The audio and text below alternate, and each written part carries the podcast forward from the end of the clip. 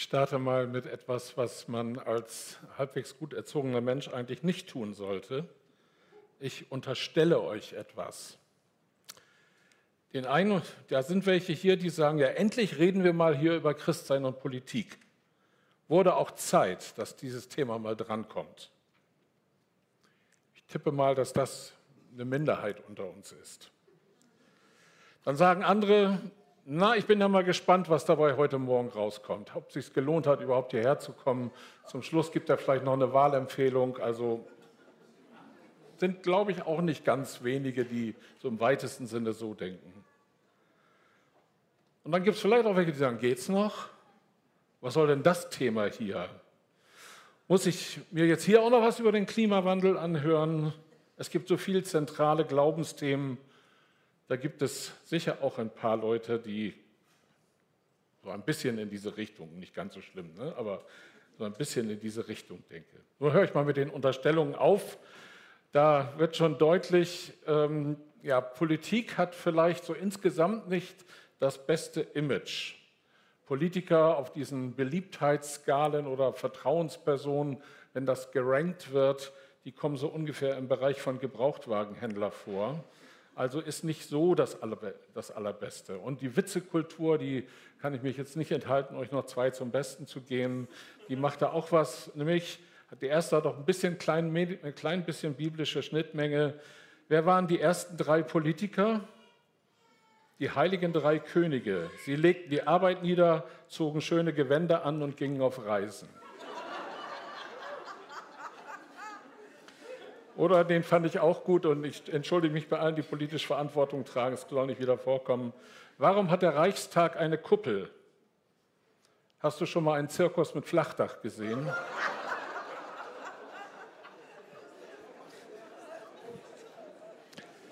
Also ich gestehe, das, äh, das sind so Dinge, die reizen dann, dann irgendwie doch zu zitieren, obwohl das eigentlich, da bin ich ganz fest von überzeugt, zu Unrecht geschieht. Weil ganz viele Politiker, glaube ich, denen sollten wir eher dankbar sein, dass sie sich investieren für das Gemeinwesen, für unser Land, selbst wenn sie nicht in allen Fragen meiner Meinung sind und vielleicht anders äh, äh, ticken zum Teil. Der Sinn dieser Ethikreihe, die wir jetzt gerade haben, der ist ja zu sagen, Jesus ist der Herr in allen Bereichen meines Lebens und darum reden wir über verschiedene Lebensbereiche. Über alle können wir vielleicht gar nicht, da werden wir 52 Sonntage im Jahr beschäftigt, aber für einen, einen ganzen Teil äh, äh machen wir hier. Letzten Sonntag wurde über Sex geredet, man könnte über Geld reden, man könnte über Familie und Erziehung und ich weiß nicht, was alles reden. Äh, und jetzt reden wir halt darüber, dass wir, und das trifft auf uns alle zu, dass wir Staatsbürger sind.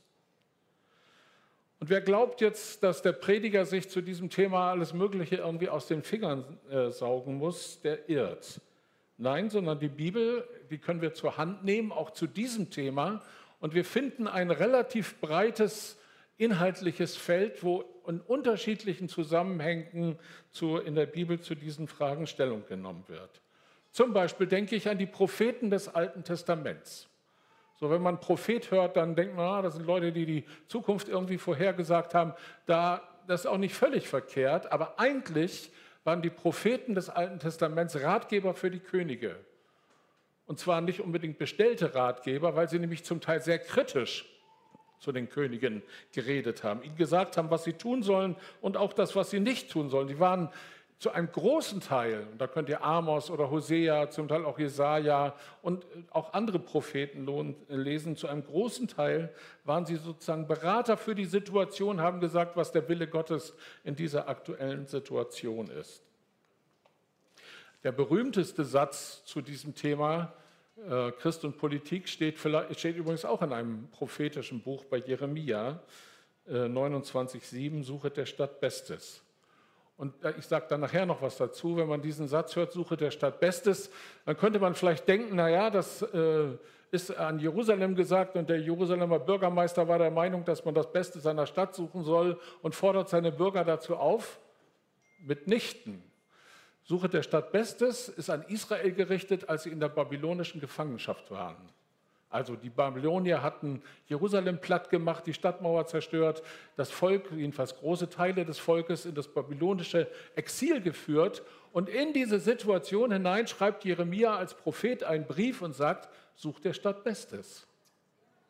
Also diesen, ich sag mal, gottlosen König, der dort herrschte und Babel, Babylon hat ja nicht gerade so den besten Ruf, sucht der Stadt Bestes. Wenn man ins Neue Testament schaut, Jesus sagt auch zur Politik etwas. Er sagt etwas zu, zum Steuernzahlen zum Beispiel. Oder Paulus schreibt das berühmte Kapitel Römer 13, was mit diesem Satz beginnt, ein jeder ordne sich der Obrigkeit unter und dann kommen sieben Verse die, diese, die dieses, diesen Grundsatz entfalten, was das denn bedeutet in Bezug auf die Anerkennung staatlicher Gewalt und so weiter. All das kommt in der Bibel vor, ist nicht ein Thema, was außen vor bleibt. Paulus übrigens beruft sich bei ungerechter Handlung, Behandlung auf das römische Bürgerrecht. Er sollte ausgepeitscht werden. Das war nicht erlaubt, dass das bei römischen Bürgern geschah. Aber die hatten das nicht gecheckt, dass er einer ist. Und dann beruft er sich auf dieses Bürgerrecht und sagt, das dürft ihr nicht tun, was ihr da macht, weil ich bin römischer Bürger. Kann man in Apostelgeschichte 22 nachlesen. Also wir fragen, was bedeutet Christ und Politik für uns heute? Das ist die die Ethikreihe. Bei der Ethik geht es ja um die Frage, wie lebst du? Wenn wir eine Dogmatikreihe machen würden, dann stände die Frage am Anfang, was glaubst du? Ethik fragt, wie lebst du? Wie leben wir als Staatsbürger? Wir leben in einem Staat, dessen Philosophie, sage ich mal, weit entfernt ist von dem, was in der Antike bei tyrannischen Herrschaften so üblich war. Und interessant ist, in die Grundlegung unseres politischen Systems, also einer parlamentarischen Demokratie, sind christliche Werte eingeflossen. Das hat Sarah vorhin schon äh, deutlich gemacht und einige Sätze aus dem Grundgesetz zitiert. In der Präambel, das haben wir schon gehört, heißt es im Bewusstsein seiner Verantwortung vor Gott und den Menschen. Und dann kommt das die, die Grundwerte, das Grundgesetz. Also die im Parlamentarischen Rat damals diese, diese Sätze formuliert haben, da ist jedes Wort überlegt. Das sagt man nicht einfach so hin. Und die haben gesagt, im Bewusstsein seiner Verantwortung vor Gott und den Menschen, Punkt, Punkt, Punkt. Und dann kommen die Grundrechte.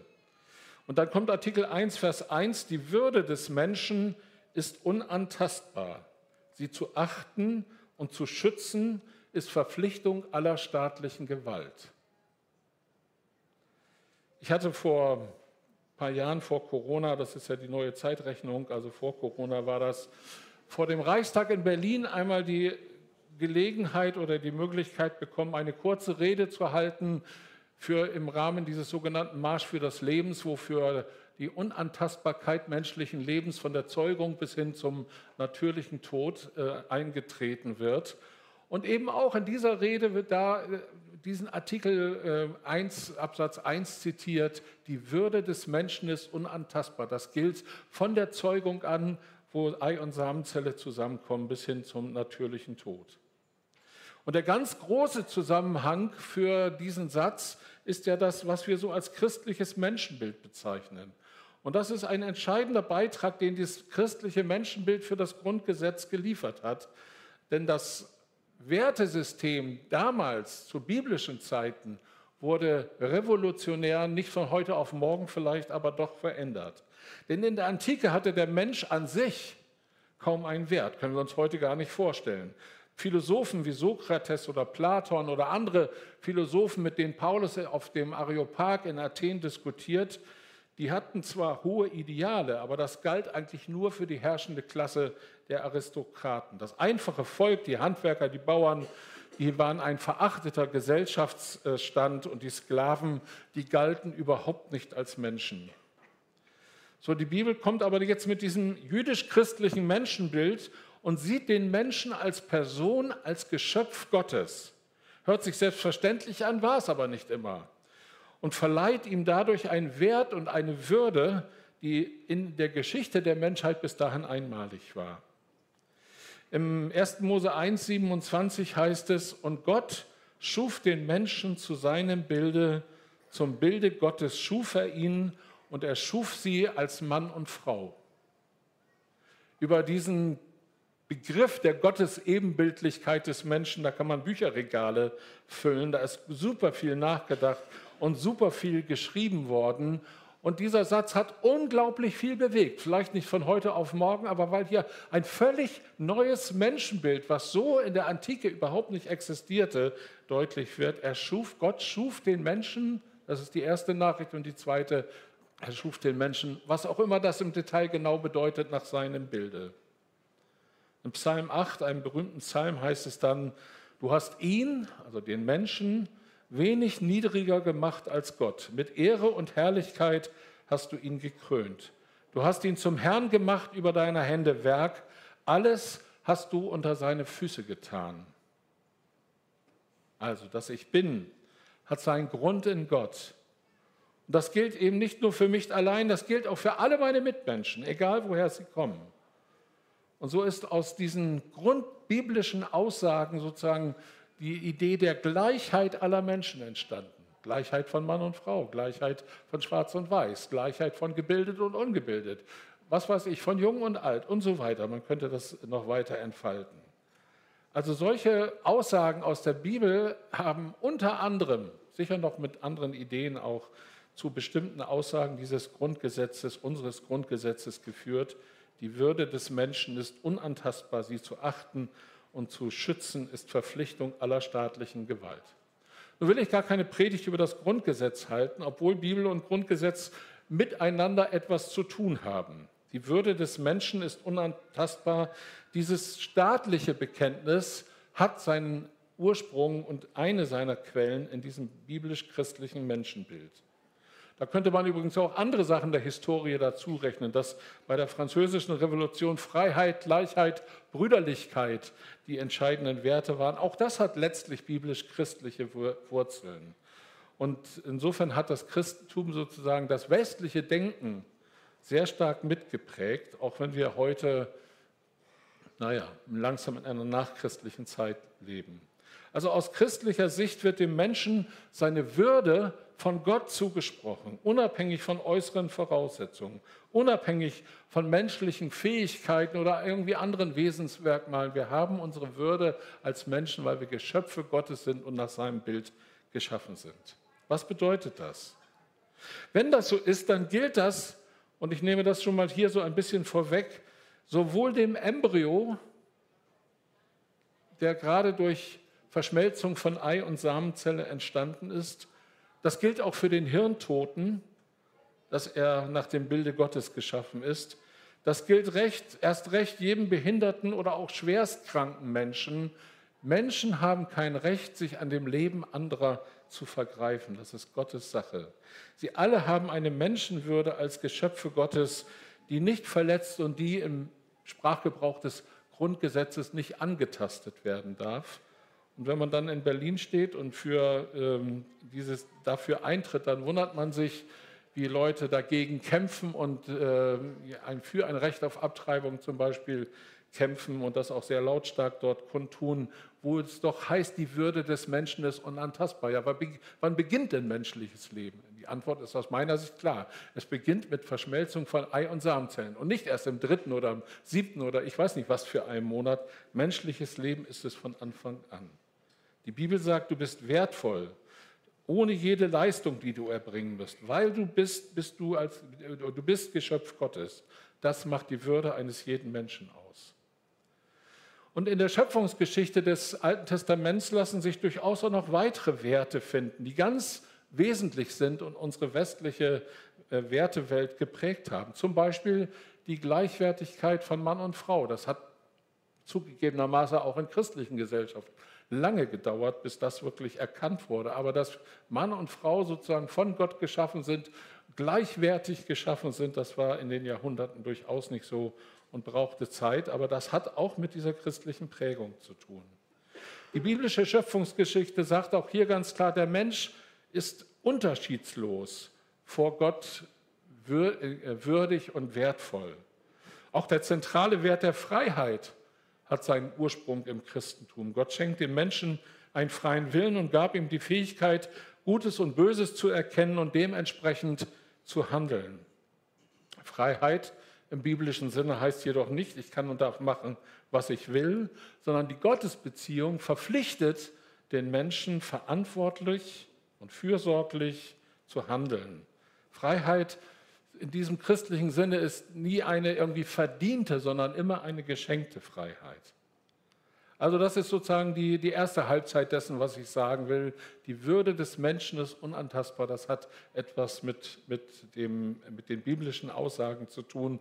Und die zu achten ist nicht nur Aufgabe der Politiker in unserem Land, sondern Aufgabe von jedem von uns.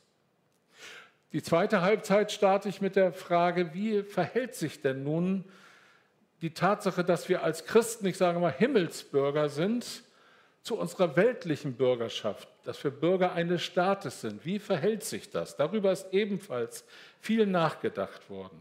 Wie hängen diese Ausrichtung auf Gott und das Jenseits mit dem öffentlichen Engagement auf dieser doch so diesseitigen Erde zusammen? Gibt es eine Verbindung zwischen ewigem Leben im Jenseits und unserem begrenzten Leben hier im Diesseits? Welche Beziehung hat das Reich Gottes zu den Reichen dieser Welt? Eine Frage, zu der unendlich viel nachgedacht worden ist. Damit verbunden ist die Frage, muss der Staat religiös neutral sein? Sollen sich Christen politisch engagieren? Die Gretchenfrage ist das letztlich, wollen Christen bei der Gestaltung des Staates, des Miteinanderlebens mithelfen oder ist Politik ein schmutziges Geschäft, über das man Witze wie am Anfang machen kann, aus dem man sich lieber heraushalten sollte?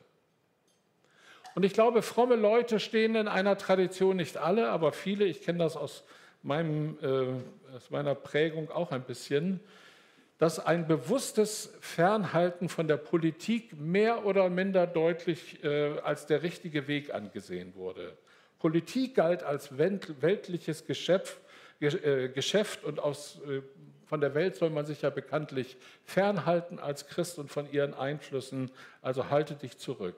Eine Einmaschung in die Politik gilt als ungeistlich oder wird vielleicht als allerhöchstes als äh, Gebet auf, auf das Gebet für die Regierenden reduziert. Bei manchen Christen schwingt vielleicht insgeheim auch das Prinzip der Resignation mit wir können doch sowieso nichts ändern. Die machen doch sowieso, was sie wollen. Die Welt ist, wie sie ist. Deshalb nützt so ein politisches Engagement ja gar nichts. Ich glaube, dass das eine ganz problematische Haltung ist, obwohl ich sie aus manchem, was ich in der Frühzeit meines Lebens sozusagen an Prägung mitbekommen habe, durchaus auch kenne. Aber es gibt vielleicht auch die abgeschwächte Variante dieser Position, nämlich so eine Art Gleichgültigkeit. Es interessiert viele Christen einfach nicht, was sich in der Politik tut, wer dort das Sagen hat. Es wird, es wird keine Kompetenz sozusagen in der Bewertung politischer Vorgänge irgendwie gesucht. Je nach Gusto geht man ab und zu mal wählen. Wirklich beschäftigen tut man sich mit der Politik jedoch nicht und realisiert vielleicht gar nicht, wenn man nicht wählen geht, dass man auch wählen geht, indem nämlich die anderen gestärkt werden, die äh, gewählt worden sind. Das, haben wir, das ist so eine Art fromme Variante des säkularen, der säkularen Politikverdrossenheit. Die machen ja sowieso, was sie wollen. Und ich als Frommer sage dann, ja, dann lass sie mal. Ich bin, sehe das alles ganz kritisch. Und mit dieser, ich sage mal, so eine Art Einseitigkeit, heilige Einseitigkeit, konzentriert man sich dann auf Kirche und Gemeindearbeit und auf die eigene Frömmigkeit. Das Geistliche ist dann das Entscheidende, der Staat und äh, ja, andere Rahmenbedingungen des Glaubens sind unwichtig.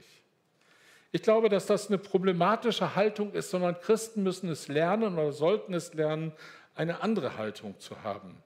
Der Glaube, wäre hier der, der Grundsatz, der Glaube hat auch etwas mit Politik zu tun, wie der Glaube etwas mit meinem Zeitmanagement zu tun hat, mit meinem Geldmanagement, mit meinem Sexualtrieb, mit meinem Familien oder Single sein oder was auch immer. Der Glaube hat mit all diesen Dingen zu tun und er hat auch damit zu tun, dass ich Staatsbürger bin. Das Reich Gottes ist natürlich ein jenseitiges Reich. Es ist nicht von dieser Welt. Und dennoch sagt Jesus, es ist schon da in ihm. Kann man im Lukasevangelium nachlesen. Es bricht sich sozusagen schon hier Bahn.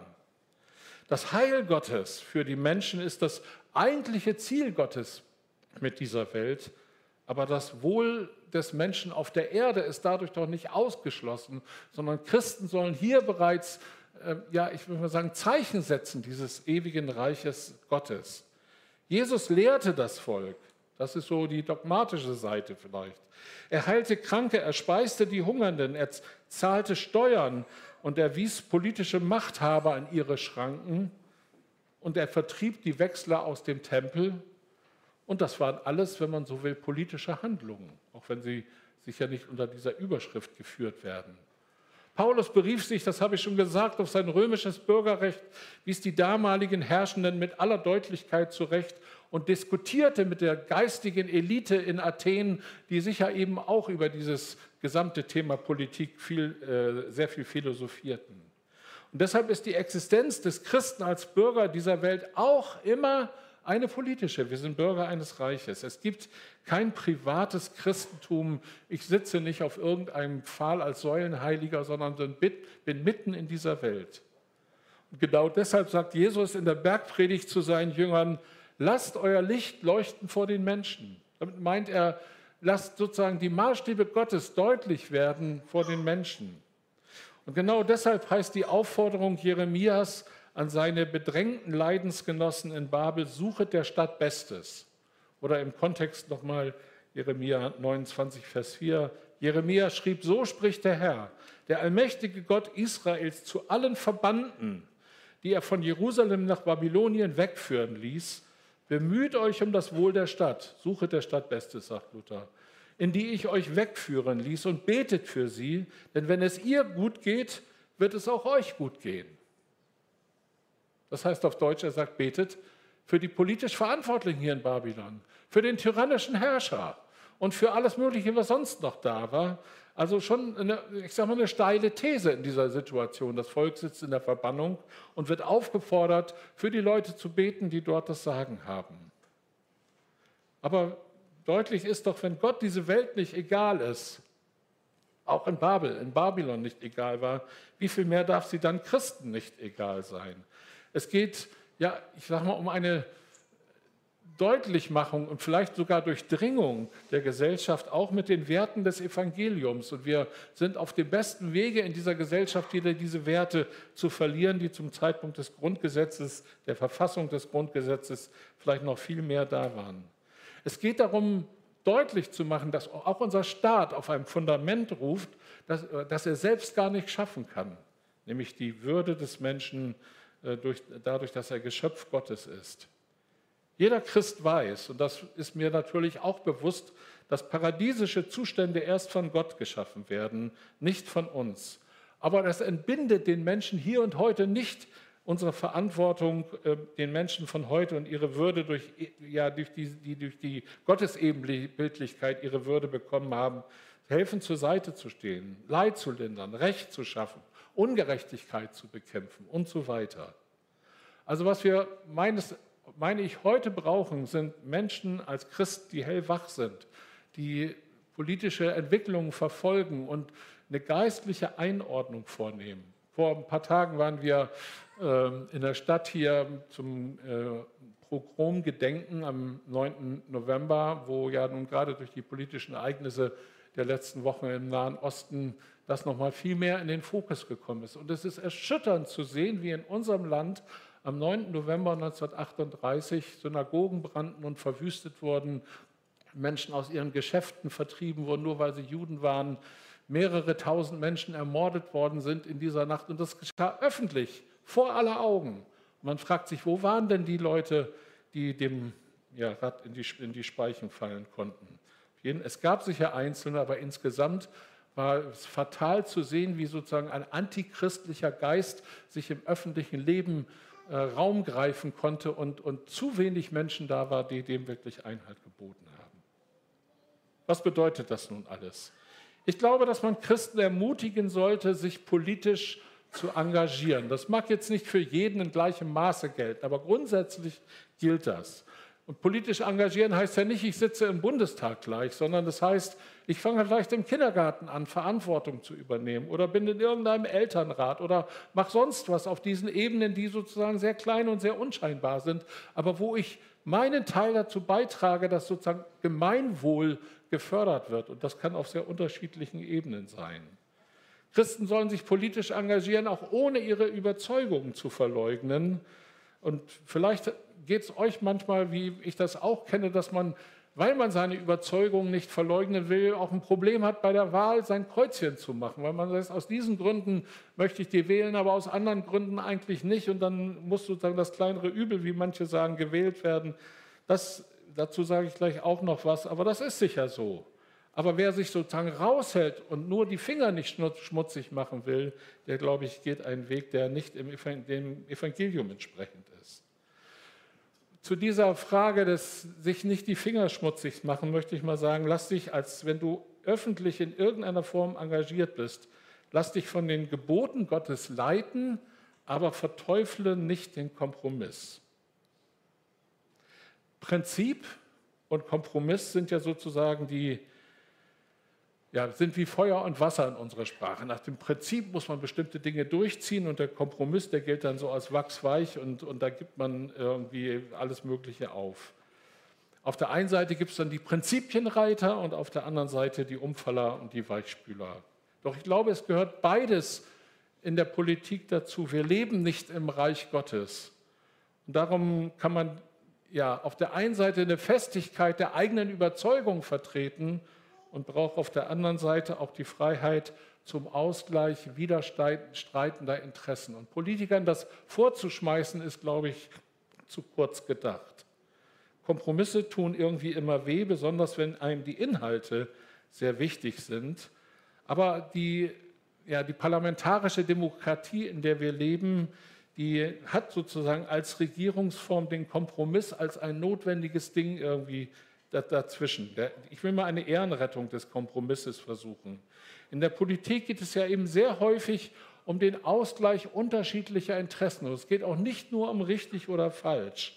Interessen zwischen oder zwischen den Interessen der Arbeitnehmer und Arbeitgeber, zwischen Vermietern und Mietern, zwischen Jung und Alt, zwischen den Belangen des Naturschutzes und auf der anderen Seite einer besseren Verkehrsanbindung muss ein fairer Ausgleich her, ein guter Kompromiss gefunden werden.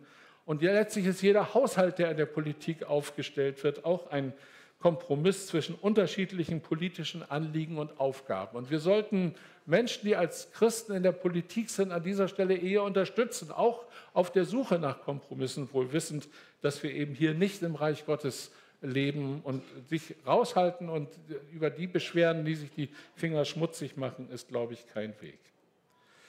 Als letztes Gebet für politisch Verantwortliche. Paulus schreibt an Timotheus, wohlwissend, dass in Rom ein totalitärer Kaiser regiert, wohlwissend, dass da, ich sage mal, christlicher Glaube praktisch null eine Rolle spielte er schreibt an Timotheus, dass er die Gemeinde anleiten soll, für die Obrigkeit, wie das so schön hieß früher, für die politischen Verantwortlichen zu beten. Und Paulus war klar, er war Intellektueller, der konnte über seinen Tellerrand hinausschauen äh, und er war äh, ja, informiert über das, was da abging und hatte selber ja auch im eigenen Leib ganz viel Druck erlebt. Paulus sagt, betet für die Regierung. Und ich würde sagen, dass das heute genauso unsere Aufgabe ist. Und wenn ich sage für die politisch Verantwortlichen, je nachdem, wie ausführlich man das tut, dann kann man für die Regierung und die Opposition beten, für beide Seiten, dass dieses Land auf guten Wegen weitergeführt wird. Und ich glaube, ich ähm, weiß nicht, wer von euch sowas regelmäßig tut. Also ich muss da immer wieder daran erinnert werden, weil wir so leicht in der Gefahr sind, sozusagen unsere persönlichen äh, Dinge unseres Lebenshorizontes und unseres Kontextes in den Vordergrund zu stellen. Aber Paulus weist den Timotheus an, eben angesichts auch der problematischen Lage, die von aus Rom sicher damals kam, für politisch Verantwortliche zu beten. Also, was immer wir jetzt mit dieser Predigt machen, ich würde sagen, wo ihr die Möglichkeit habt, Menschen zu ermutigen, sich zu engagieren im öffentlichen Leben, auf welcher Ebene auch immer, dann lasst uns das tun. Lasst uns Verständnis für, auch für Menschen haben, die der, als Christen in der Politik sind und auch auf der Suche nach einem Kompromiss sind und vielleicht nicht hundertprozentig ihre Überzeugungen verwirklichen können. Das gehört dazu und das ist richtig. Und lasst uns als Menschen, als, als Christen ja, für politisch Verantwortliche in unserem Land beten, wann immer ihr daran erinnert werdet, das zu tun. Ich glaube, das hilft sehr, dass Leute, die aus was für Motiven auch immer in diese Verantwortung hineingekommen sind, dass sie das auch in der Verantwortung vor Gott tun. Wir wissen sehr wohl, dass nicht jeder Politiker an dieser Stelle jetzt einen persönlichen Glauben hat. Das sind vielleicht gar nicht so viele. Darauf kommt es aber auch nicht an, sondern, oder es wäre schön, wenn es anders wäre, aber es geht darum, dass wir beten und das, den gesamten Zusammenhang unseres Landes immer wieder vor Gott bringen und die Menschen auf diese Weise vielleicht am wichtigsten oder, oder begleiten in einer Weise, wie es kein Leserbrief, der auch gut ist zu schreiben oder so tun kann, sondern sie sozusagen vor Gott bringen, auch in ihrer politischen Entscheidungsgewalt. Ich möchte beten. Vater im Himmel, ich danke dir, dass du uns in einem Land leben lässt, wo viele Werte, politische Grundsätze geworden sind, was in anderen Ländern dieser Welt Menschen sich nur erträumen können. Wir können hier frei leben, wir können unsere Meinung sagen, wir können uns versammeln, wir können ob es ein Gottesdienst ist oder irgendeine andere öffentliche Veranstaltung, alles das ist hier möglich. Wir werden nicht verfolgt und für alles wollen wir dir danken. Vielleicht was für uns selbstverständlich ist, ist für viele, viele Millionen und Milliarden Menschen auf dieser Erde überhaupt nicht selbstverständlich. Wir möchten dich bitten für die politisch Verantwortlichen auf den unterschiedlichen Ebenen in unserem Land, ob das Bund oder Kommune oder Land ist, wie auch immer, wollen dich bitten, dass du dir Menschen erwächst, die, denen das bewusst ist, dass sie politisch handeln, auch in der Verantwortung vor Gott und vor den Menschen. Und dich bitten, dass die Politiker an dieser Stelle sehen, dass sie einer höheren Instanz letztlich verantwortlich sind und nicht nur einem potenziellen Wahlerfolg heute oder morgen. Wir danken dir für Menschen, die sich politisch engagieren. Wir sehen, dass sie auch in einer unglaublichen Drucksituation sind, einem Kreuzfeuer von Meinungen ausgeliefert zu sein. Und darum wollen wir dich bitten, dass du sie segnest und dass du ihnen hilfst, diese Verantwortung, die sie haben, vor Gott wirklich wahrzunehmen. Danke für ja, dein gutes Wort und wir wollen Menschen sein, die in diesem Staat aufmerksam und wach leben und äh, immer wieder nach deinem Willen fragen, auch in all diesen öffentlichen Fragen, um die es geht. Wir nehmen diesen Tag, diesen Gottesdienst auch nochmal zum Anlass, für diese so unruhigen Kriege zu beten, Herr. Wir leben mit dem Krieg in der Ukraine, der jetzt angesichts dessen, was im Nahen Osten vorkommt, schon kaum noch in den Nachrichten erscheint. Und da sind so viele Menschen äh, im Leid. Und wir bitten einfach, erweck du dir doch Menschen, die ähm, ja, sehen, dass das keinen Sinn macht, sich da aufeinander einzuschlagen und, und Land erobern zu wollen und all diese Dinge. Erweck du dir Menschen, die Friedensstifter sind. Und das Gleiche bitten wir für die Situation im Nahen Osten, wo man sich fragt, wie soll dort langfristig Frieden einkehren. Aber wir bitten einfach auch da, erweck du dir Menschen, die, die das Wohl des Menschen in Verantwortung vor Gott im Blick haben. Segne dein Volk Israel und auch in dieser gesamten Situation die Menschen, die dort so viel Leid erleben. Darum bitten wir in deinem Namen. Amen.